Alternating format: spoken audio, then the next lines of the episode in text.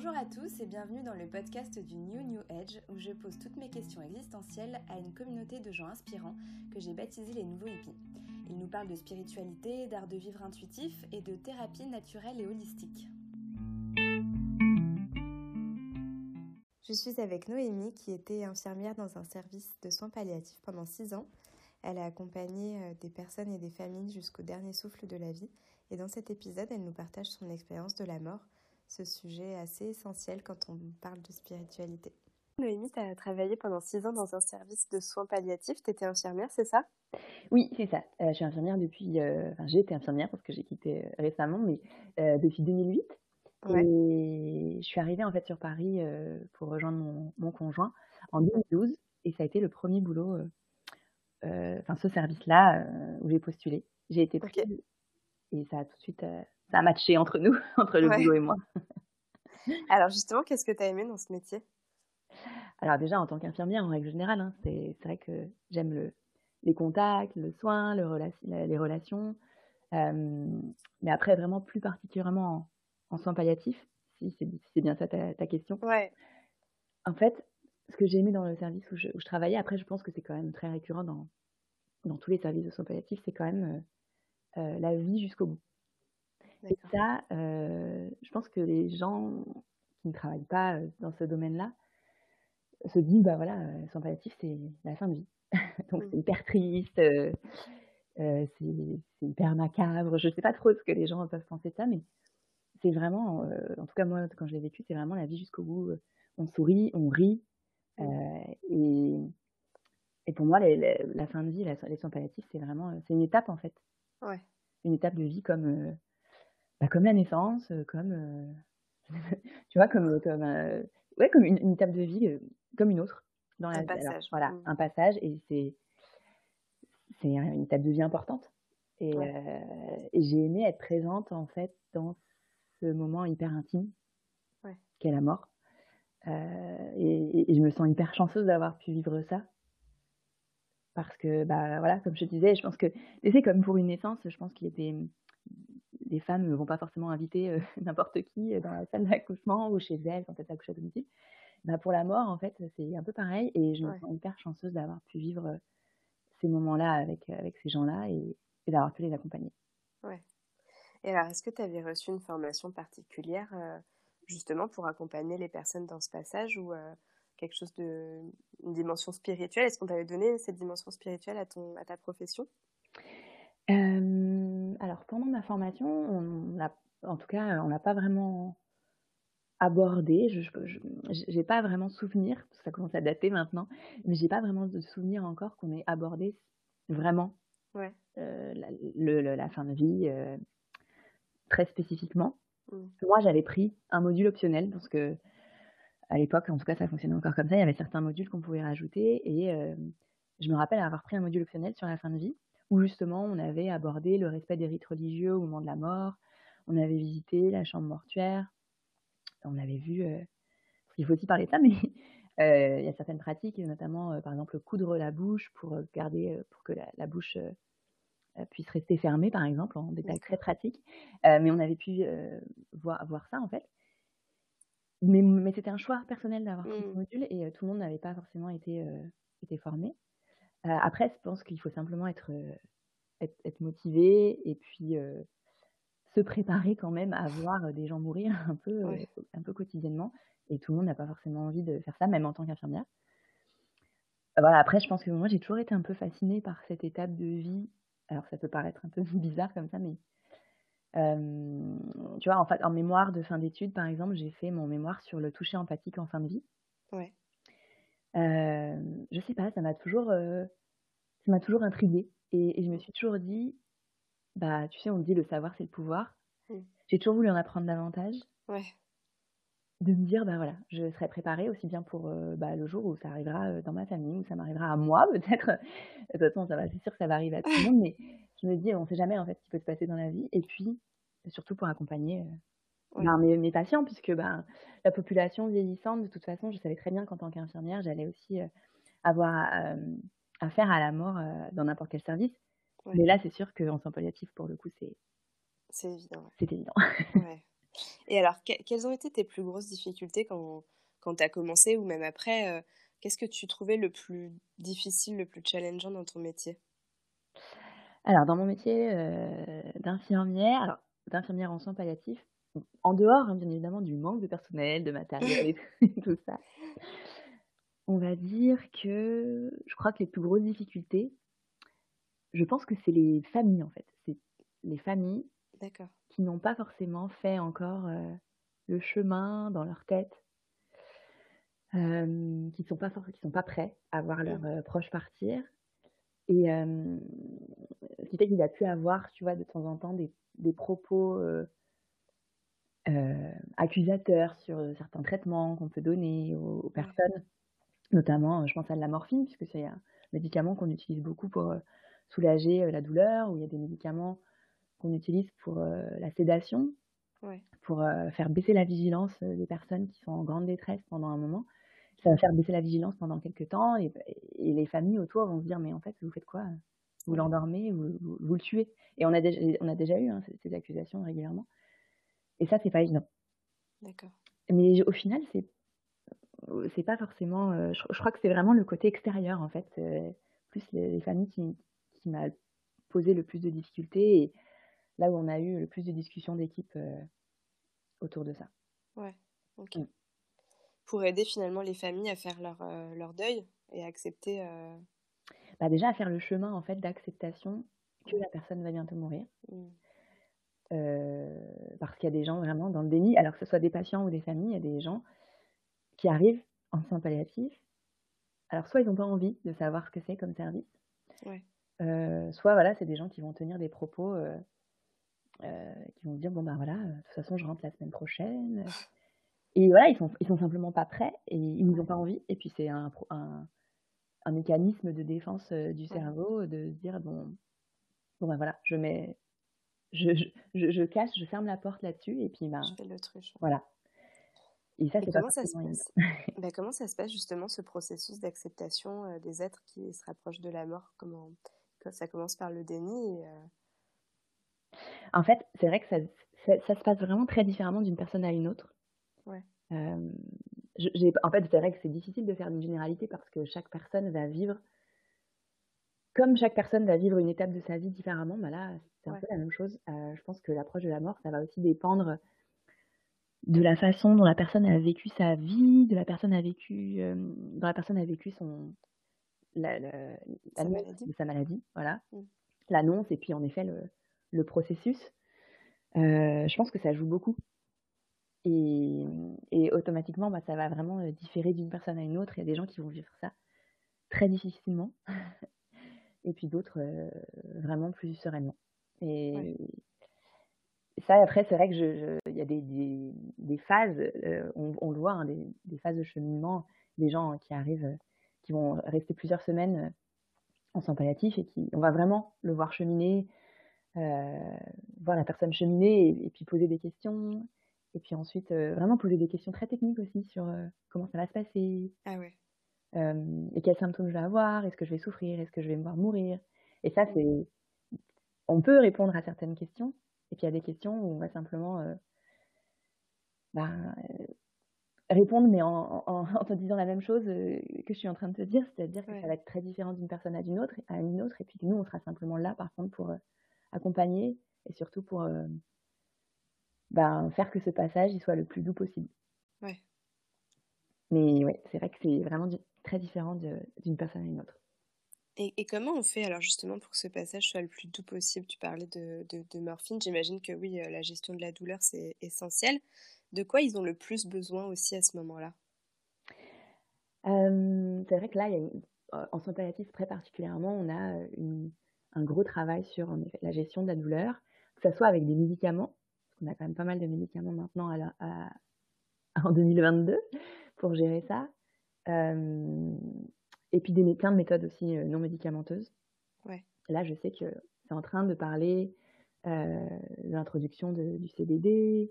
et puis il y a pas mal d'autres techniques. Donc moi, c'est vrai que j'ai été formée à la sophrologie. Donc j'utilisais quand même de temps en temps la sophrologie. Je travaillais en nuit, notamment là, sur les dernières années. Et je l'ai utilisée régulièrement pour apaiser les gens j'ai été formée aussi à l'hypnose hein, en soins palliatifs. Donc, Ah ouais? on utilisait pas mal l'hypnose. Il y a la kinésionomie clinique, il me semble, Ouais. c'est ça le terme. Enfin voilà, il y a pas mal d'autres techniques. Je sais qu'ils faisaient aussi intervenir des bénévoles avec des chiens. D'accord. et puis il y a une violoncelliste. Et donc la musique, vraiment, ça aidait énormément à apaiser, à apaiser les, les gens. Je crois que j'ai un peu dévié sur la question. en tout cas, là encore, en fait, je pense que c'est ça, c'est vraiment à adapter d'une personne à une autre. et je pense que le plus simple, c'était aussi de leur demander. Ouais. Parce que ben, il y a des gens en fait qui avaient simplement besoin d'être seuls Ouais. et qui avaient besoin de cheminer seuls avec leur famille ou seuls seuls. Et ça, pour le coup, quand on, quand on se fait un peu chasser d'une chambre, euh, on peut essayer d'aller chercher euh, le pourquoi du comment, mais après, il y a aussi l'acceptation de dire, bon, bah, voilà, il y a des gens qui ont envie de, Ouais. de cheminer seuls. Et puis, il y a des gens qui vont avoir besoin, et je pense que c'est quand même une grande, grande majorité, d'une présence euh, rassurante et d'une écoute. Mm. Euh, après, nous, en tant que soignants, c'est vrai qu'on on faisait en sorte aussi d'adapter euh, les soins, mais parce qu'on avait la possibilité de le faire. On n'est pas dans un service classique. On a la possibilité de décaler un horaire de toilette et de faire plutôt en après-midi plutôt que le matin. Euh, si les personnes veulent dormir jusqu'à Ouais. 11h, et ben de laisser les gens dormir jusqu'à 11h, et ça, c'est pas possible dans un service de soins classique. D'accord. Donc là aussi, c'était quand même, c'est une, grande chance de pouvoir faire ça et de Mm. pouvoir offrir euh, bah, cette, cette plus grande liberté Ouais. euh, voilà, on a aussi la- on avait la possibilité d'accueillir les gens, euh, les familles à dormir dans la chambre, par exemple. D'accord. Donc, c'est chouette d'avoir une fille avec son papa ou Ouais. une épouse qui peut, qui peut être là auprès de son mari. Ouais. Plus de souplesse. ouais. ouais, ça c'est sûr. Est-ce que tu as remarqué qu'ils avaient des messages particuliers à passer aux vivants, euh, des choses qu'ils ont envie de dire, de transmettre dans cette période un petit peu euh, euh, bah, particulière de leur vie? Mais c'est vrai que là encore, c'est hyper différent d'une personne à une autre. Il y a des gens Ouais. qui vont, qui vont vraiment vouloir simplement parler de la météo, histoire de se, vraiment de se changer les idées en fait. Ouais. Ils vont avoir besoin d'humour, qu'on leur parle de nos vies un peu personnelles aussi, Ouais. comme s'ils voulaient vivre un peu à travers, euh, à travers nous. Après, ça dépend aussi de, de l'âge, hein, je pense, de la personne. Mm. Euh, on avait quand même, on va dire principalement, en grande majorité, des personnes euh, assez âgées. Ouais. Donc ça, ça dépend aussi, je pense, des les messages que les gens ont envie de, de passer ou alors de- des discussions qu'ils avaient envie d'avoir. Ça dépend aussi vraiment de, de l'âge des, pers- des, des, des Ouais. patients. Après, c'est vrai que j'ai déjà eu quand même des gens qui m'ont... euh, alors, ils font pas... C'est pas la morale, c'est vraiment qu'ils essayent de... De, de... De tirer des enseignements, voilà, faire un bilan. de Ouais. faire un bilan et puis euh, d'avoir des discussions plus profondes et de... Bah, moi, j'ai déjà eu des gens qui m'ont dit ne- de ne pas perdre de temps sur des bêtises, euh, de parler, de pas... Enfin, enfin, euh, allez-y, n'ayez pas de regrets. franchement, la plus belle chose, c'est d'aimer. voilà, Mm. c'est des messages hyper profonds, en fait. Ouais. Euh, parce qu'il y a certaines personnes qui, vraiment, ils se disent, voilà, il n'y a pas de faux semblant, en fait, c'est la fin. Ouais. euh, j'ai rien à perdre. Donc, euh, voilà, j'y vais et je lance les messages euh, hyper importants pour, pour moi. Et euh, ouais, c'est vrai que la- l'amour et le fait d'aimer, de pas y aller, de pas perdre de temps, c'est Ouais. hyper important. En tout cas, c'est ce qui, c'est ce qui est ressorti. C'est ce qui ressort le plus, ouais. Mm. Dans les conversations un peu profondes que tu as pu avoir avec certaines personnes, tu as, pu euh, sentir qu'ils avaient des regrets ou ils auraient fait les choses différemment? Oui, bah alors il y a euh, là aussi, hein, ça dépend aussi de l'âge de, Mm. de la personne. Souvent, j'ai des gens qui étaient plus, les personnes euh, sont âgées étaient plus souvent résignées de se dire, bah voilà, de toute façon, je voilà, je, je me rapprochais en tous les cas Ouais. de la mort. Donc là, cette maladie-là, ça va peut-être euh, accélérer Mm. le moment euh, où je m'étais dit que j'allais mourir. Et Ouais. ce qui fait que les gens allaient plus euh, se réconforter avec ce qu'elles ont pu vivre, donc aller parler de leur voyage, des réunions de famille, tout ça. Euh, et puis les, les personnes un peu plus jeunes ne vont pas forcément avoir ce, recul. ce même, ce même recul. Et ils vont peut-être être plus dans cette injustice de se dire, bon, ben, pourquoi je pourquoi c'est pourquoi moi en fait pourquoi moi pourquoi est-ce que c'est mon moment Après, c'est toujours pareil. Pas de généralité. Il y a des gens très jeunes ou relativement jeunes qui ont la sagesse de se dire bon ben voilà, c'est mon moment. je transmets ce que j'ai à transmettre. Enfin, voilà, moi, là, je te donne une anecdote. J'ai une, une, femme en tête. je crois qu'elle devait à peu près avoir un peu moins de 50 ans. Elle avait des filles assez jeunes, entre 18 et, 25 ans. Et elle se voyait hein, partir ou mourir un peu tous les jours avec des capacités qui diminuaient, mmh. notamment respiratoires. Et puis elle a pris un jour ses filles, euh, enfin voilà, ses filles venaient euh, quasiment tous les jours. Et elle a pris ses filles comme ça euh, dans la chambre pour leur parler. Et, et, quand je suis revenue après pour les soins, quand les filles sont parties, elle m'a dit bon ben voilà, je pense que je pense que c'est bon. J'ai de toute façon je leur ai dit le plus important c'est le plus important c'est l'amour. voilà, vivez une vie pleine d'amour et tout ça. Et c'était hyper beau, hyper touchant. Et puis cette dame est partie genre deux trois jours plus tard, tu vois. Ouais. Donc euh, voilà, je veux toujours pas faire de généralité, mais c'est vrai qu'il y a des très beaux messages et, des gens qui arrivent quand même à faire un, bilan de leur vie et des gens qui vont partir euh, très sereinement euh, avec de beaux messages et surtout des, beaux messages transmis surtout à leur famille. Quoi. Ouais. Ouais, donc finalement, est-ce que, sans faire de, généralité, hein, mais vraiment pour que ce soit représentatif de ce que tu as pu voir, euh, les, personnes qui partent le plus sereinement possible, c'est quand même celles qui ont accepté ce qui était en train de leur arriver et, euh, qui, pouvaient avoir des messages euh, d'amour et des messages de vraiment tourner vers tourner vers les autres. Oui, et alors c'est marrant parce que tu, enfin c'est marrant. c'est, je l'avais jamais vu. Il y a, y a très peu de temps en fait où je l'ai où je l'ai remarqué.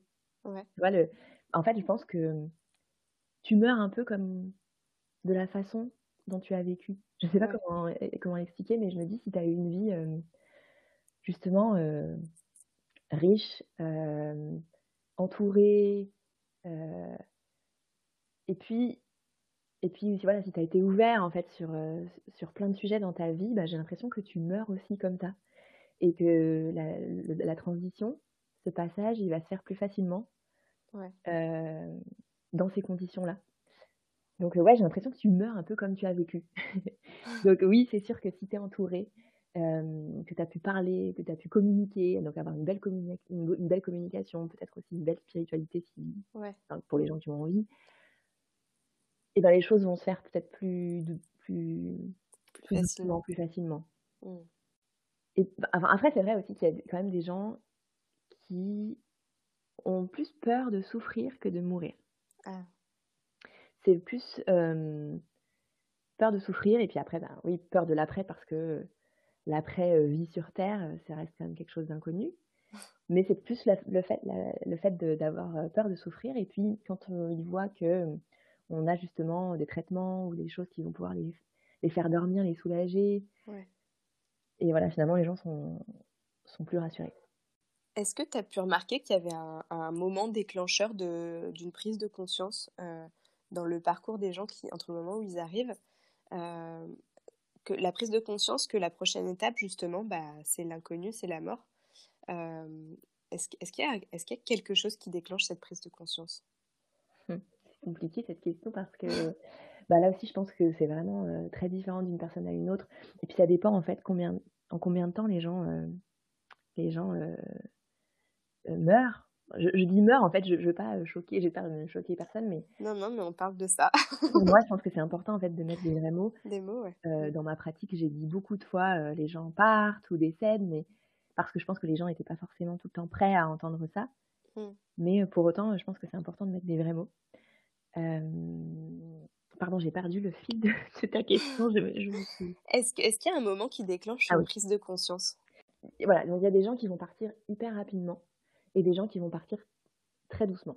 Moi, j'ai aussi bien eu des, des patients euh, qui étaient déjà. Euh, allez, ils arrivent sur le brancard, ils sont mis sur le lit et deux heures après, ils sont décédés, voire même moins. Donc, ça là, là en tant qu'accompagnement et, et, déclenchement, bon, bah, là, pour le coup, euh, c'est un peu rapide et, on n'a pas le temps de voir les choses arriver. Par contre, les gens qui vont rester plusieurs, plusieurs jours, plusieurs semaines, des fois, ça peut être simplement le fait d'arriver en fait dans ce, dans ce lieu, ou le fait de se dire je suis pris en charge et là je peux me laisser aller. Des fois ça peut simplement être ça. après, est-ce qu'il y a un processus psychologique certainement? Est-ce qu'il par exemple il va y avoir une discussion avec un médecin ou avec nous en tant que soignants où on pouvait justement les rassurer sur ce qu'on avait pu vivre? Parce que mmh. quand les gens posent des questions sur justement le moment de ce passage-là et qu'on va leur répondre de façon très très clair en fait. sur, très factuel. Ouais, très factuel. Sur la façon dont ils vont mourir. Et, ça, tu l'adaptes en fonction de, des pathologies, j'imagine, ce discours-là? Oui. Et puis après, après voilà, c'est toujours, on, toujours avec des pincettes parce que bah, chaque personne va avoir sa propre mort, comme chaque personne va avoir sa propre naissance, sa propre vie. Chaque personne va avoir sa propre mort et, et donc va mourir vraiment bah, soit plus paisiblement, soit plus, euh, euh, plus difficilement. Mais voilà, il y a quand même des symptômes, on va dire, euh, des, des, faits mmh. qui arrivent quasiment chez tout le monde. Et donc là, on pouvait quand même renseigner la personne là-dessus. Donc voilà, des fois, ça peut simplement être une discussion qui va, qui va enchaîner sur, sur d'autres choses. Des fois, ça va être des gens qui, qui sont, qui sont très, qui ont, voilà, qui sont beaucoup dans, la, dans la religion, par exemple, et voilà, ils vont finalement avoir une discussion avec un prêtre ou alors le dernier sacrement ou le sacrement des malades. voilà, ça peut, il y a des étapes comme ça et puis des fois c'est simplement, simplement le cheminement des jours. Les gens se voient diminuer au fur et à mmh. mesure, vraiment en termes physiques. Et puis après, je pense qu'il y a aussi une intuition. j'ai quand même eu beaucoup de patients qui le sentaient. Hein. D'accord. le sentaient, que c'était la fin. J'ai beaucoup de gens qui m'ont dit, de toute façon, je, je le sens. Et puis, en effet, euh, quelques heures ou quelques jours après, elle était partie. D'accord. Donc, euh, oui, je pense qu'il y a un peu une intuition aussi. Et est-ce que cette intuition, ça, est-ce qu'elle amène un apaisement justement, ou est-ce que ça, ça induit euh, une, énorme frayeur? J'ai l'impression que non. Enfin. Là aussi, ça va vraiment être très différent d'une personne à une autre. Les gens qui vont avoir très très très peur de mourir, euh, bah, il y en a. Et ce qui fait mmh. que bah, automatiquement, euh, ça les effraie et, c'est quelque chose qui va rester euh, des fois présent jusqu'à la fin. Ah ouais? Ouais. Il y a, y, a, y a, des personnes qui partent sans être apaisées et sans, en, ayant peur Oui, bah, en fait, voilà, très clairement, moi j'ai même des, Parce que bah, quand, les gens, quand les gens meurent, après, nous, on a tout un travail derrière, en fait, euh, aussi. Mmh. Donc, euh, ben, on fait la toilette mortuaire. En tout cas, dans le service où, j'étais, on, faisait la toilette mortuaire, on accompagnait aussi les familles, on habillait de temps en temps les, personnes. Et euh, tu le vois hein, sur, le, sur le visage, il y a des gens qui vont avoir un visage hyper paisible. Il y a même des, des, des sourires qui se dessinent sur certains visages. Et c'est hyper beau de me dire, mmh. ben voilà, en fait, elle est partie hyper doucement. Et puis d'autres tu le vois en fait sur le visage où vraiment le, départ, la transition a été plus compliquée. là aussi, on peut se poser des questions. Est-ce que c'est en rapport avec le cheminement intérieur? Est-ce que c'est des gens qui ont laissé des choses qui, qui n'ont pas transmis certains messages Est-ce que c'est des secrets de famille Est-ce que il y a plein de questions en fait. C'était très mystérieux. Ça reste hyper mystérieux ce, ce moment-là. Et, et oui, c'est vrai que tout le monde ne part pas toujours hyper apaisé, il faut quand même dire la vérité. Mais il y a quand même des gens qui partent très sereinement et euh, de, voir des, des, corps avec des sourires, c'est quand même hyper beau. Ouais. et c'est un peu rassurant quand même. Alors il y a des gens qui meurent très rapidement, il y a des gens qui vont mourir accompagnés avec des, avec que ce soit nous hein, ou la famille. Mmh. Euh, surtout quand la famille est présente et qu'elle a envie d'être présente pour ce dernier souffle. Euh, on, laissait vraiment ce moment intime. Il y a des gens qui avaient envie d'être accompagnés par un soignant, et puis d'autres qui avaient vraiment envie d'être accompagnés euh, que par la famille. Donc ça, on respectait vraiment ce choix-là. Et les familles d'ailleurs aussi, parfois avaient besoin d'avoir un professionnel à côté pour être sûr, par exemple, que la personne était bien partie. Ou... Donc voilà, ça, on, respectait ce, choix-là. Et, et puis il y a des gens qui avaient envie de mourir seuls. Et, j'ai vécu tellement de fois ça, où par exemple la famille est là, H24, présent, tout le temps. Et puis finalement, juste, ils partent aux toilettes, mmh. ils partent je cherchais un café à la machine à café, et la personne décide de partir à ce moment-là. Ah. Et, et ça, il y a des, des familles hein, qui ont du mal à le, à le comprendre en disant, ben voilà, moi j'étais tout le temps là. Et bah, nous, c'était aussi notre travail derrière de, de, leur expliquer, de leur expliquer de, ben voilà, en fait, c'est aussi le choix. Chacun a son choix de moment de, où, les, personnes, où les personnes meurent et, décident de, de, de transitionner. Et ben voilà, peut-être que cette personne-là avait besoin de partir seule, en fait, et de faire ce passage seule. Ouais. Voilà, ça m'est revenu en tête puisque tu me disais de partager des anecdotes si, si j'en avais. Ouais, bah ouais. Non, c'est, euh, c'est, euh, c'est beau. Enfin, c'est, euh, c'est émouvant, ouais. Mm. et, et tu parlais tout à l'heure des, des personnes qui, qui étaient un peu plus jeunes et qui pouvaient avoir un sentiment d'injustice. est-ce que tu as pu être, être témoin ou remarquer de comment ce sentiment d'injustice il, il, finit par s'apaiser, s'il s'apaise Est-ce que donc, ouais, ben, parfois ça s'appelle pas. Et la personne, finalement, va. Alors, je, pour rentrer, hein, je rentre quand même un tout petit peu dans les détails un peu techniques. Souvent, quand les gens. Euh, alors, il y a des gens qui meurent hyper rapidement, c'est-à-dire que je, je, leur donnais les médicaments à midi, ensuite je partais en pause déjeuner et, je revenais et la personne était déjà morte. Ouais. Donc, ça, ça arrive.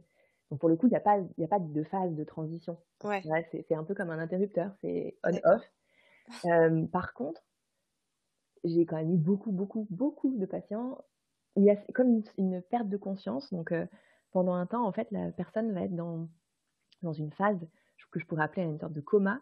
Euh, tu as l'impression que la personne est, capte quand même des messages. En tout cas, nous, c'est comme ça qu'on qu'on le ressentait en tant que soignant. Et c'est aussi ça qu'on transmettait aux familles. Donc, comme si la personne euh, captait hein, les messages de, et puis ressentait certaines choses. De temps en temps, avait une conscience euh, euh, modifiée, était plus ou moins présente. Mais donc, dans cette phase-là, comme une phase de préparatoire, en fait, au passage vers la mort, comme un autre monde, en fait, une sorte de, de sas, de sas. préparation. Voilà. Et donc, c'est vrai que les gens vraiment très jeunes, j'ai quand même eu pas mal de gens très jeunes qui passaient par, ce, par cette phase-là. Et je pense que c'est peut-être dans cette phase-là, au final, alors ça reste un gros point d'interrogation. Hein. C'est vrai que là, je ne te donne pas de réponse très sûre, parce qu'il y a des gens, voilà, qui vont, des gens très jeunes qui vont partir avec ce, sentiment d'injustice et, et, qui, et, voilà, qui vont certainement le vivre plus mal que d'autres et, le vivre jusqu'au bout. Mais je pense que ce sas de préparation et cette phase de conscience et tout ça, de conscience modifiée, je pense que ça joue dans cette, dans cette préparation. Et en tout cas, si ça ne si ça joue pas pour ces personnes-là, en tout cas, ça joue aussi beaucoup pour la famille. Et, et c'est un tout. Euh, il y a la personne qui, qui décède et la, et la, famille. Je pense que c'est aussi hyper important de, de, prendre en compte finalement les vivants qui vont rester sur Terre et puis euh, et, qui, vont, qui accompagnent la personne, euh, la personne qui, qui meurt. Ouais.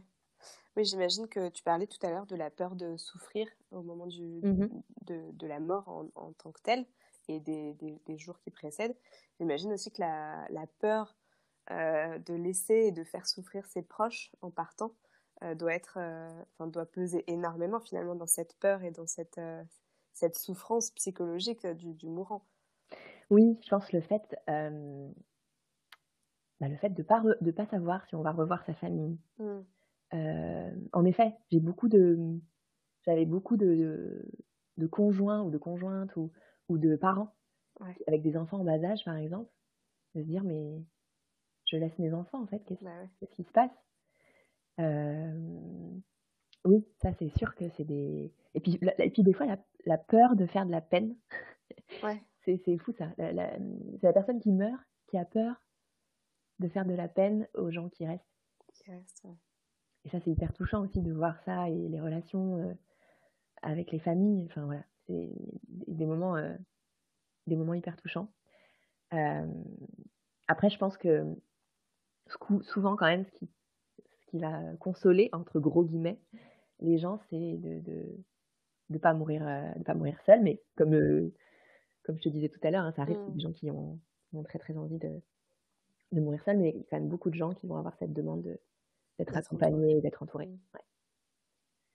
Et après, ben, je pense que l'état d'esprit, en règle générale, joue beaucoup comme, comme ce dont on parlait tout à l'heure. quand tu es ouvert à certaines, à certaines choses et que tu as pu cheminer dans ta vie d'une certaine façon, j'imagine que, que ce passage et cette transition et cette mort va être plus ou moins bien accepté. Ouais, et puis peut-être, je sais pas, mais le sentiment de d'avoir mis ses affaires en ordre, d'avoir réglé tous les conflits, tous les Enfin, de, de, partir vraiment en laissant quelque chose de propre derrière soi. J'imagine que ça doit quand même beaucoup jouer euh, dans l'acceptation et la paix qu'on peut ressentir euh, à ce moment-là. Oui, oui, oui. Bah là encore, j'ai quand même quelques exemples. J'en ai deux là qui me viennent en tête. Des gens, par exemple, qui avaient des doubles vies. euh, j'ai quand même, euh, j'avais un, un, patient en fait qui avait qui avait une femme et puis et puis une dame qui est venue, qui venait tous les après-midi et elle se faisait appeler la femme de l'ombre. Wow. elle avait vécu 20 ans ou 25 ans comme ça. Ouais. Et donc là, j'imagine que des fois, je pense que pour les gens qui partent, qui décèdent, bah voilà, les affaires sont pas forcément hyper bien réglées. Et en effet, quand il y avait comme ça des choses un peu lourdes, nous, il y avait des secrets de famille où on était au courant et d'autres où on n'était pas au courant, mais on sentait qu'il y avait quelque chose qui était assez lourd, voilà, présent. Et, et, en effet, c'est arrivé très souvent que les gens voilà, partent moins facilement, meurent moins facilement que, que les gens qui justement ont réglé leur, leurs affaires, comme tu disais. Ouais. Et puis, par contre, à contrario, euh, nombre de mes patients qui, justement, euh, avaient besoin d'organiser leur, euh, leur funérailles, par exemple. Ouais. je voudrais telle tenue, telle musique. Je voudrais qu'il y ait ça comme prière qui soit dite.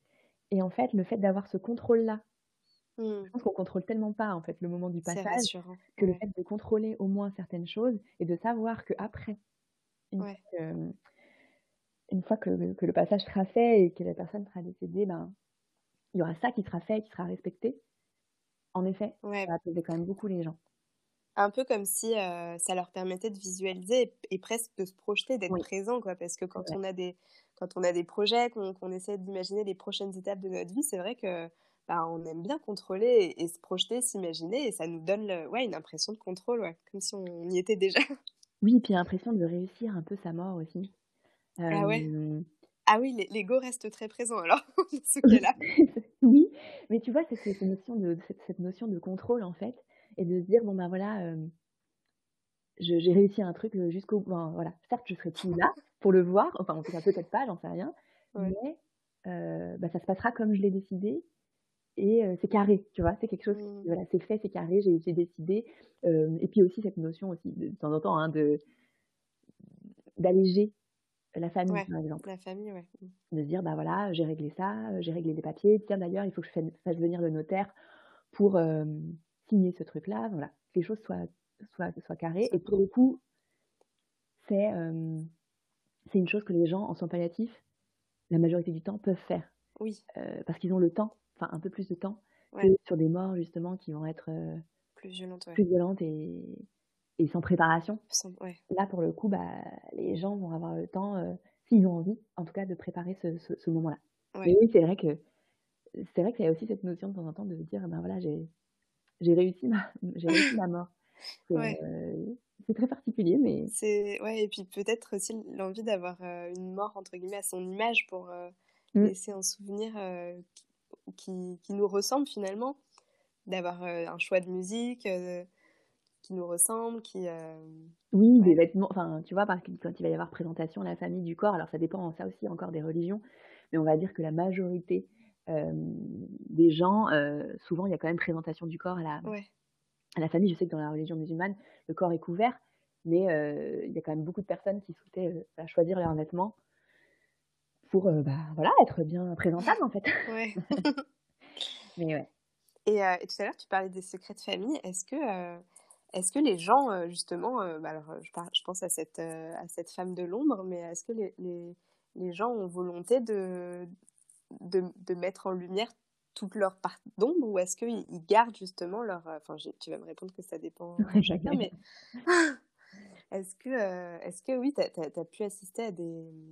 Bah, ce genre de, révélations de, ouais, de révélations Eh bien, pas trop, en fait, au final. Ouais. que les gens, ils vont quand même envie de garder je sais pas, hein, moi j'interprète comme ça, mais je me dis, c'est la fin et en fait, j'ai pas envie de gâcher. Ouais. tu vois, j'ai envie que les gens ils aient encore cette image de moi. ouais. Et, je pense qu'il y a quand même pas mal de gens qui vont finalement pas forcément tout dire non plus parce que bah voilà, ils n'ont pas forcément envie de gâcher ces derniers instants et que si je disais ça, peut-être que les personnes vont ne seront pas présents ou vont pas, vont pas finalement vouloir m'accompagner ou, vont avoir mmh. une mauvaise image de moi après mon après ma mort. Mais alors après, j'étais pas dans les chambres non plus tout le temps. Hein. Il y a mmh. certainement des choses qui, qui se sont dites, il y a certainement des, des, secrets qui ont été révélés. C'est évident, j'en suis persuadée. Par contre, là où j'ai pu assister à des, c'est des retrouvailles par exemple. Ah ouais. Ouais, ça oui. Des gens, par exemple, des, des, parents avec des enfants qui étaient en froid mmh. depuis longtemps, et puis finalement, en fait, bah, le, le, père, la mère, ou peu importe, mais appelle, et puis les enfants, les enfants viennent et et voilà, sont simplement présents en fait, et puis ça sonne un peu comme comme un pardon ou comme une acceptation de se dire bon ben voilà, je, je, je tire un trait sur ce qui s'est passé et je, je suis simplement présent pour toi. Euh, ouais, il y a eu pas mal de retrouvailles, ça c'est vrai.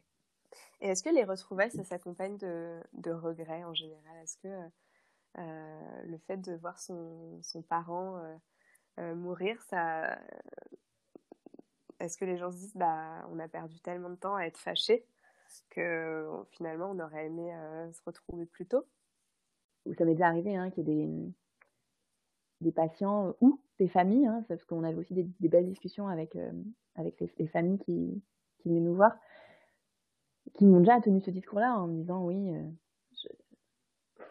pourquoi en fait, pourquoi on s'est la tête depuis, depuis, tant de, depuis tant d'années, alors que j'aurais, alors que j'aurais pu passer, euh, j'aurais pu passer beaucoup, beaucoup de beaux moments avec, avec mon papa ou, ou, ma, ou ma maman ou ma sœur, enfin peu importe, mais c'est déjà arrivé, oui. J'ai eu, les, eu les deux cas, en fait. Eu des gens qui m'ont dit, bon, ben voilà, c'est comme ça, c'est la vie. Euh. Je suis, je suis contente d'être venue euh, et d'avoir passé, passé ce cap-là. Ouais. Et puis, en, en sens inverse, des gens qui ont, qui ont été très clairs et m'ont dit, bah, quel gâchis, en fait. Et puis, il y a des gens qui viennent pas du tout. Hein, pour le coup, il y a aussi des, il y a aussi des conflits qui, qui restent conflits. euh, j'ai, en fait, j'ai souvenir là d'une dame qui, une dame qui parlait pas français, qui parlait en, en anglais. Enfin, c'était pas sa langue maternelle, mais la façon dont on communiquait, c'était l'anglais. On était peu hein, dans le service à, à, parler en anglais. C'est que hum, c'est pas, je, je dirais pas que c'était pas une patiente facile. Clairement, euh, il y a des gens qui sont plus faciles à, à, accompagner que d'autres. Et, et, là, elle n'était pas dans cette catégorie-là. euh, et puis cette dame, en fait, a mis des semaines à mourir. Mais, euh, donc, euh, quand je te parlais d'une conscience, euh, d'un état de conscience qui était, euh, qui était modifié, pour le coup, là, c'était le cas. Donc, elle était dans cette, dans cette sorte de semi-coma pendant, pendant ouais, des semaines, en fait. C'est un, un semi-coma qui est induit par des médicaments ou c'est naturel? Alors là, des fois, c'est induit. Et puis, des fois, c'est mixé avec le, avec le naturel et avec justement le corps en fait, qui, qui lâche petit à petit. D'accord. Et c'était c'est fou parce que parce que tu te rends compte aussi des capacités du corps et de et de enfin du corps oui du corps et puis du j'imagine du du mental ouais. du mental du mindset je sais pas comment on peut l'appeler mais euh, des gens qui n'ont aucun apport euh, que ce soit euh, en, en, eau ou en alimentation ouais. parce que des fois d'ailleurs c'est plus délétère pour eux de leur donner une hydratation et, et, une alimentation puisque bah ça va en fait ça va faire une accumulation et le corps n'est plus euh, n'est plus capable de gérer ça et ah, donc les gens vont s'encombrer au niveau bronchique. Donc euh, des fois en fait on arrête alimentation et, et hydratation et c'est mieux pour eux. Ouais.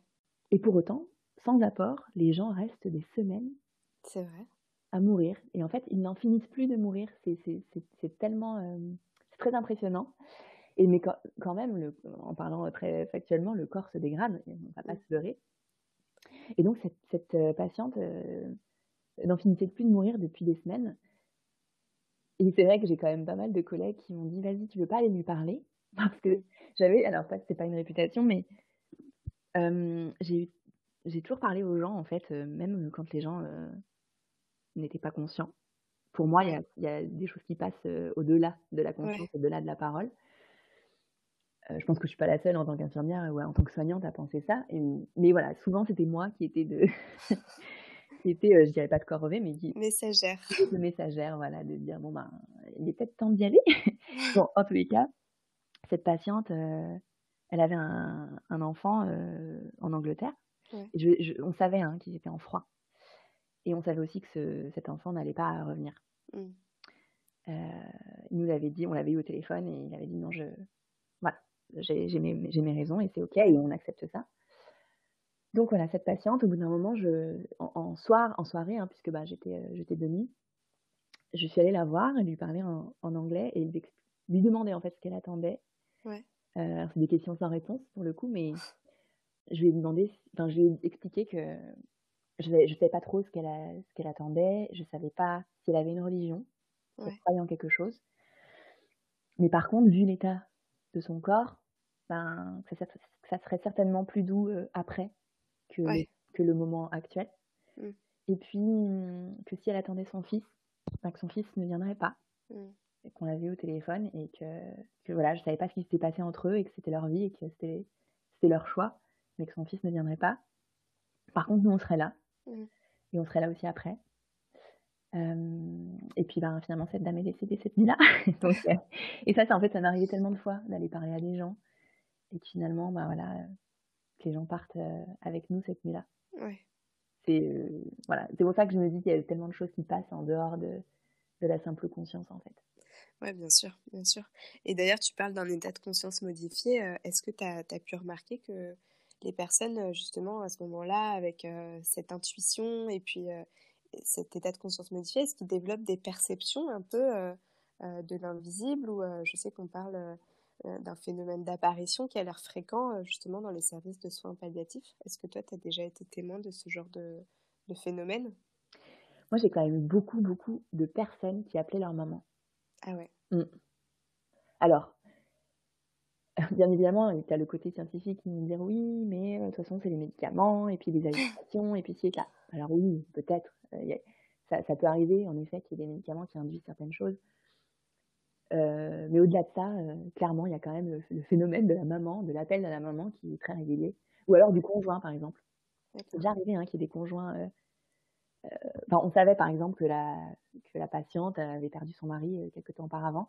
Et puis ben voilà, c'est souvent des appels en fait, euh, avant justement que la personne euh, soit un peu plus dans, dans, cette phase de coma vraiment et qu'elle ne pourra plus communiquer par la parole.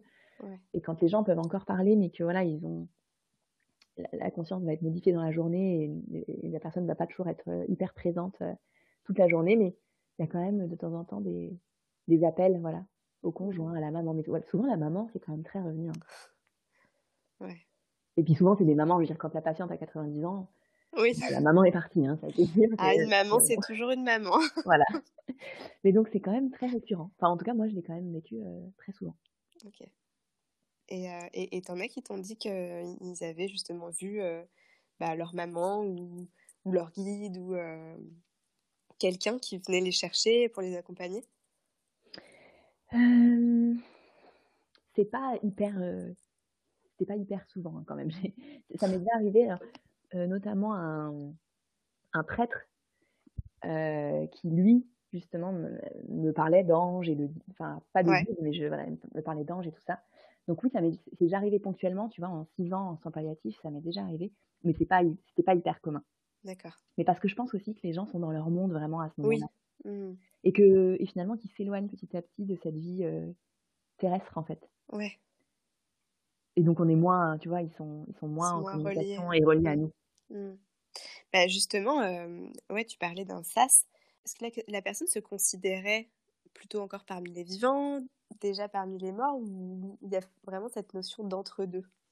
Bah là, là, tu vois, ça dépend vraiment de l'état de conscience. Pour le coup, du moment en fait où les gens sont euh, où les gens étaient conscients, où les gens sont conscients, c'est vraiment cette notion de vie jusqu'au bout. D'accord. Euh, et puis, à partir du moment où, par contre, la conscience, je pense, va diminuer, et que les gens, c'est comme si, à partir du moment où la conscience diminue, bah, en fait, c'est ce sas voilà, qui arrive. Mmh. Et puis même pour nous, enfin, je pense en tant que, en tant que soignant, en tout cas, je, je parle pour moi. Ouais. Ce qui est très flagrant, en tout cas, c'est comme ça que je l'ai. C'est difficile de l'expliquer en fait avec des mots, mais parce que la première fois que j'ai vécu un, un, une mort, un décès pour la première fois, ouais. j'étais encore en, en école d'infirmière d'ailleurs. J'ai compris que quand la personne est allongée et que la personne est encore vivante, même si la conscience justement est modifiée, tu prends la, la, la, la, personne que je prends en charge, c'est ce corps-là, c'est cette personne-là. Par contre, du moment où la personne meurt, je me rends compte que ce corps est une coquille vide. Mmh. Ce qui faisait la personne, c'était euh, l'intérieur, c'était l'âme en fait. Ouais. Mmh. Et, euh, et, ça, c'est à vivre en fait. C'est vraiment à vivre. Alors, je ne sais pas si tous les gens qui ont euh, vécu des décès, même, même familiaux, même des proches ou peu importe, ressentent ça. En tout cas, c'est comme ça que moi, je, je l'interprète et je le ressens vraiment comme ça. Du moment en fait où, où, où la personne transitionne et, et l'âme part, et eh ben je, je, ressens vraiment que le, ce corps-là, c'est simplement une enveloppe. Ouais. Voilà, j'ai dévié complètement de ta question. Non, non, mais c'est hyper intéressant. Mais justement, ça me. Du coup, toi, en tant que, en tant que soignante euh, qui accompagne euh, bah, des, des, gens vers la mort, euh, comment toi, ça t'a impacté de vivre avec la mort dans ta vie personnelle? Est-ce que, est -ce que ça a modifié ta vision de ta propre vie, tes relations avec les autres, peut-être les membres de ta famille, ta Mmh. vision du monde, de la vie Bah, je pense que ça met en fait en relief, tu vois, les petits, euh, les petits aléas de la vie en fait. Mmh. euh, tu as moins envie de perdre de temps Mmh. sur, des, sur des bêtises, tu as, envie de vivre ta vie euh, un peu plus intensément, euh, de parler aussi de ce sujet-là. Ouais. C'est pas parce que tu en parles que ça va arriver. Et je pense que tu en parler de remettre les choses en ordre. Des fois, c'est aussi bien de, de savoir en fait Ouais. ce que l'autre, ce que, ce que ton conjoint ou ce que ta famille ou ce que tes parents veulent Ouais. euh, pour ce, pour ce, ce passage-là, pour cette transition. Ouais. Euh, donc j'ai déjà eu des belles discussions avec, euh, avec mes parents là-dessus Mmh. notamment. Et hum, donc oui, certainement perdre moins de temps. Je, alors ça m'arrive hein, de, de m'engueuler avec mon, mon chéri, enfin, comme tout le monde j'imagine. Ouais. Mais euh, j'ai envie de résoudre les choses plus rapidement en fait. J'ai Mmh. pas envie de perdre de temps. Ouais. Euh, après voilà, la vie euh, reprend son cours et puis ça arrive de me prendre, voilà, ça, ça m'arrive de me prendre la tête comme tout le monde. Mais ça m'a vraiment appris à me dire ok, la vie est hyper courte et peut être hyper courte. Ouais. Alors après, on, la vie derrière, parce que moi j'appelle ça la vie encore derrière, euh, ça va peut-être être hyper long et, complètement différent et, et hyper riche aussi. Euh, mais là, actuellement. Qu'est-ce que tu appelles, la... Que vie derrière? La vie derrière, la, vie de l'après. Ah Ouais, la vie, de- la vie de l'après. Euh, le... Ouais. ouais, le... bah après pour moi, c'est vrai que la, la mort, c'est le, un passage, un passage d'un, d'un voile, Mm. euh, comme si on rentrait dans une sorte d'autre dimension. Et pour moi, mais bah, c'est ma croyance. hein, après, je, je pense pas que ce soit la fin. Donc, euh, c'est pour ça que je te disais la vie d'après. d'accord. Et alors, toi, c'est justement, quelle est ta croyance euh, avec tout ce que tu as pu euh, voir et expérimenter euh, C'est quoi ta vision de, bah, de la vie après la mort, justement? Alors après, c'est vrai que c'est. Je pense que chaque personne va avoir une vision de la vie après la mort aussi très imprégnée de son éducation, de, de, Ouais. sa, de sa religion, de sa spiritualité. Euh, moi, euh, personnellement, j'ai été baptisée, j'ai fait ma première communion et tout ça, mais je me suis. À, à l'heure actuelle, hein, à, à presque 36 ans, je me retrouve pas forcément dans une religion. D'accord. Donc j'ai créé moi ma propre ma propre religion entre guillemets, mais en tous les cas pour moi c'est ou ma propre spiritualité ou peu importe, mais Mm. Voilà je, je ça serait un peu pré- prétentieux je trouve de se dire qu'on est solo sur euh, qu'on est voilà qu'il y a juste la terre et puis qu'on est solo, qu'il n'y a rien d'autre et qu'il y a rien d'autre derrière. Et puis surtout au vu en fait de- bah oui de, de, de ce que j'ai pu vivre en tant que soignante avec des gens euh, et puis de ce que j'ai pu ressentir dans certaines chambres, quand les gens euh, partent, il y a des chambres dans lesquelles tu as envie de rester, Mm. et puis il y a des chambres où, où tu es mal à l'aise. Ah ouais. Et ça, je l'explique pas. Je je suis pas clairaudiente ou Mm. je, je vois, je vois rien. Je... Mais par contre, je ressens des, des- je ressens des choses et, et ce ressenti-là de te dire, ok, là, vraiment, c'est dans cette chambre avec cette personne-là, enfin avec ce corps-là décédé dans, dans, dans ce lit. c'est ok d'être d'être là. et puis d'autres chambres où vraiment t'as pas envie de rester. Et donc ça après je pareil, hein, c'est un gros point d'interrogation. Mais donc pour moi, il y a vraiment il y a quelque chose quelque chose après. J'imagine ça qu'on fait partie d'un grand d'un grand tout. Enfin, chacun, chacun l'exprime comme il veut. Ça peut être Dieu, l'univers, peu importe. Moi, j'aime bien l'appeler l'univers ou la nature. Et quand on fait tous partie en fait, de ce grand monde, et qu'il y a quelque chose derrière, en fait, et qu'on passe une sorte de, une sorte de voile. et puis, c'est pas parce qu'on ne voit pas que ça n'existe pas. Je pense que c'est encore très présent à l'heure actuelle de dire, bah voilà, si, si on voit pas les choses, ça n'existe pas il y a des, tu as des, des ondes qu'on qu'on ne capte pas euh, à l'œil et que, que, certaines, que certains animaux vont capter, en fait, et c'est pas pourtant que. Bien sûr. les ondes radio, on les voit pas et pour autant ça existe. Bah, on perçoit le monde avec le filtre de nos cinq sens. Mais euh, Je pense qu'il y a tellement d'autres choses derrière. Voilà. Après, personnellement, moi, je, je, fais un mix un peu de tout parce que c'est pour ça que je te dis que j'arrive pas à me caser dans une seule religion parce que oui, je, pour moi, la réincarnation, ça me, ça me parle et ça me paraît assez logique. tu vois, c'est plutôt. En plus de ça, avec toutes les âmes qui partent, bah, ça pourrait être une sorte de. recyclage. Oui, c'est ça. De, tu vois, bah, en gros, bah, voilà, ça, ça, repart. Mais après, j'imagine, moi, en tout cas, ma façon de voir les choses, c'est que j'imagine qu'il y a certaines âmes qui se réincarnent. Il y a peut-être d'autres qui vont rester en tant que guides, d'autres mmh. qui vont ascensionner un peu plus haut et puis au fur et à mesure, en fait, ça tourne, tu vois. sur une prochaine vie, peut-être que quelqu'un ne va pas forcément se réincarner, mais peut-être va sera présent en guide. Enfin, en tout cas, c'est comme ça que, j'imagine les choses. Ouais. Bah, écoute, moi, ça me parle énormément parce que c'est aussi, c'est aussi mes croyances. Et en plus, je suis, je suis formée à l'hypnose transpersonnelle, donc hypnose spirituelle et, et régressive.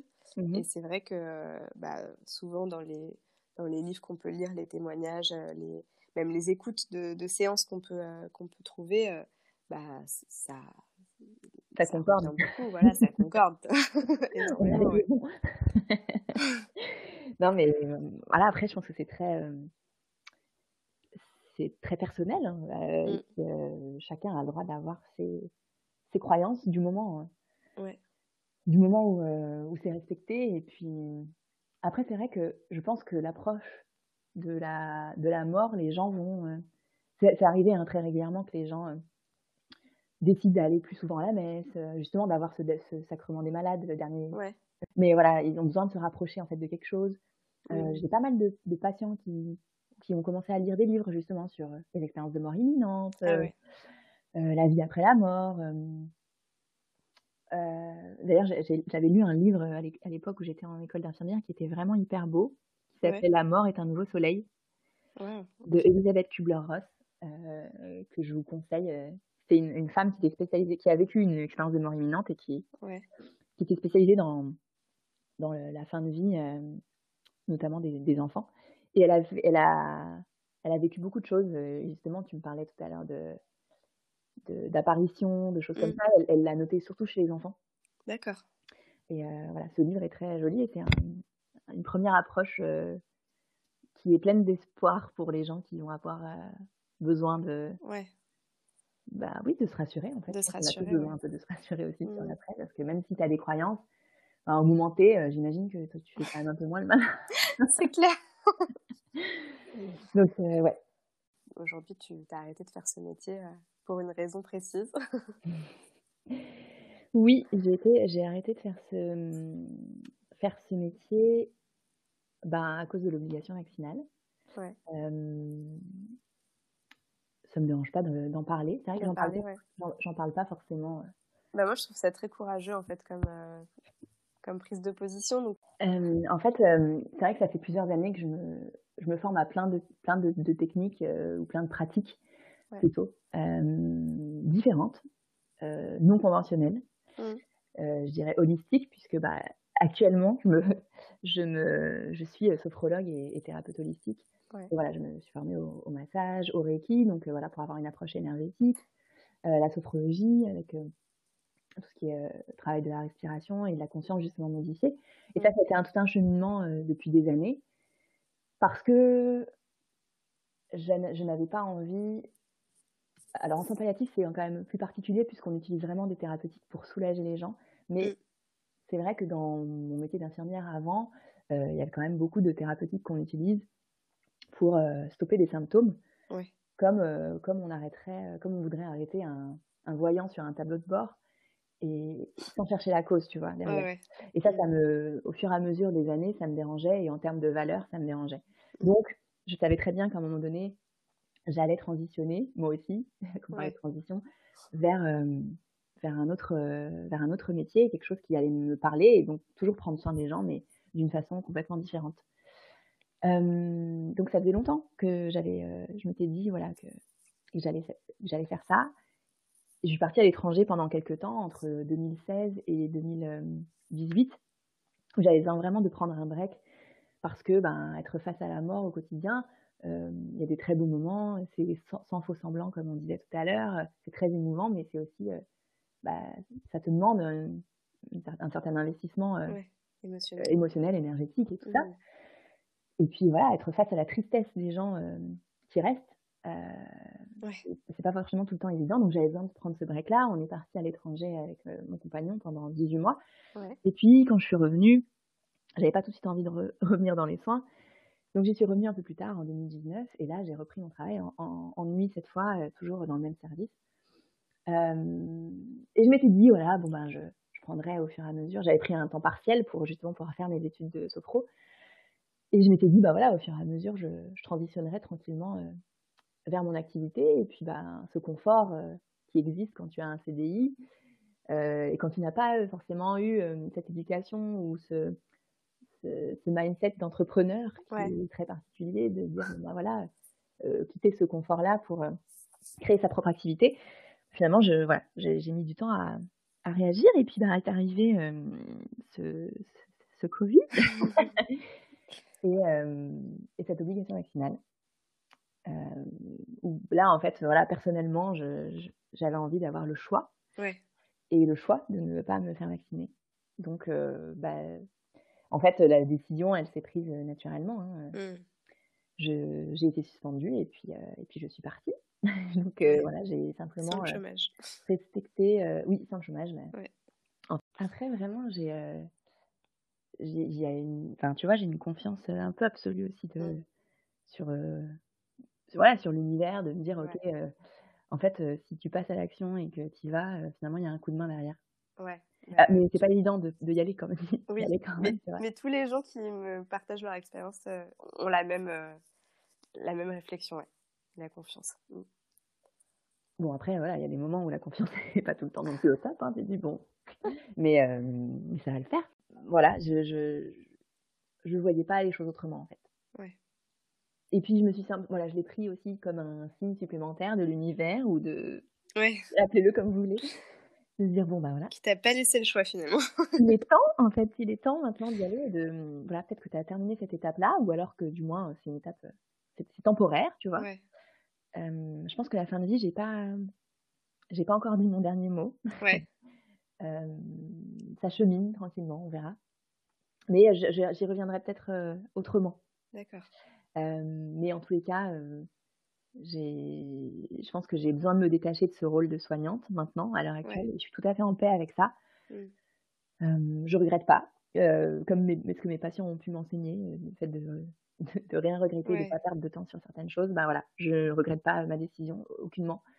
et je suis tout à fait alignée avec mes choix et, en paix avec ça. Donc, je sais que j'ai beaucoup de collègues hein, qui ont qui étaient face à ce choix-là et qui sont aussi, pris au piège et qui finalement ont cédé. Mmh. Euh, je ne juge strictement pas du tout ce, choix. Chacun vraiment est libre de faire ce qu'il veut. Et, moi, c'est ça que je, je prône, c'est juste le respect en fait des choix de chacun. Euh, je ne critique pas les gens qui sont vaccinés, ils font vraiment ce qu'ils veulent. Euh, mais par contre, voilà, je suis, je suis triste en fait pour mes collègues qui, parce que, parce que j'ai des, des, collègues mamans célibataires qui doivent payer leur loyer et, et, qui se sont sentis complètement pris au piège et qui ont été obligés de se faire vacciner. Et ça, je trouve ça hyper triste en fait. Ouais. ouais, surtout quand tu as passé ta vie à prendre soin des autres et, et dans un service aussi aussi difficile quoi c'est pas c'est pas le, le service le plus le plus facile et c'est un peu un manque de un manque de reconnaissance en fait pour ces gens-là et, et, pour tout ce qu'ils ont donné d'eux-mêmes mmh je trouve c'est important de parler de ça que ce soit plus tabou on parle de plus en plus de, des naissances des naissances physio de ci de ça euh, et pourtant, c'est quand même quelque chose de très intime, la, naissance. Et je pense que la mort, on n'en parle pas encore assez, comme je te disais au tout départ. Ouais, je suis d'accord. Et, euh, mm. et, en fait, c'est un, un, passage et c'est une étape. Et donc, certes, c'est la vie jusqu'au bout.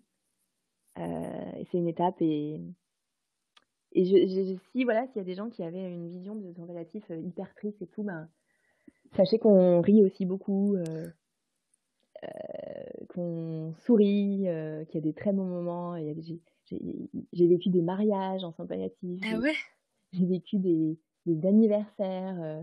on avait des espaces en fait euh, dédiés aux familles. Ouais. Donc euh, c'est déjà arrivé hein, qu'il y ait des, des, célébrations de mariage avec des, des, prêtres ou des officiants qui mariaient les gens juste avant de mourir. Et, ah ouais.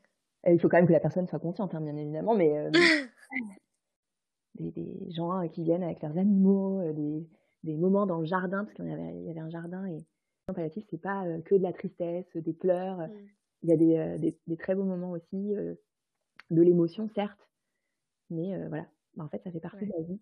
Et, je me sens hyper chanceuse d'avoir pu accompagner tous ces gens et d'avoir pu vivre ça avec eux et d'avoir pu accompagner nombre de gens dans leur dernier souffle. Ouais, c'est un beau métier, mmh. un métier essentiel, ouais. Aussi bien les sages-femmes, ouais. ben voilà, c'est c'est exactement ce à quoi je pensais en fait, cette euh, mission de passeur d'âme finalement, qui peut être soit, euh, soit au moment de la naissance, mais également au moment de la mort. Mmh et ouais, et en fait, soignant, c'est pas, euh, c'est pas que donner des médocs. Il y a certaines personnes qui vont peut-être aussi rentrer dans ce métier-là en disant oui, je veux soigner, je veux sauver des gens. Mmh, en fait, il y a des fois où on ne peut plus sauver et qu'on et qu'on n'est plus à ce stade-là. Ouais. Et en fait, bah, c'est pas parce qu'on sauve pas qu'on n'est pas des bons soignants. que bah, accompagner, ça fait aussi partie du boulot. En tout cas, merci de m'avoir donné la parole et d'avoir pu euh, me laisser euh, m'exprimer sur ce sujet. Bah, c'était un grand plaisir. Merci à toi pour ça.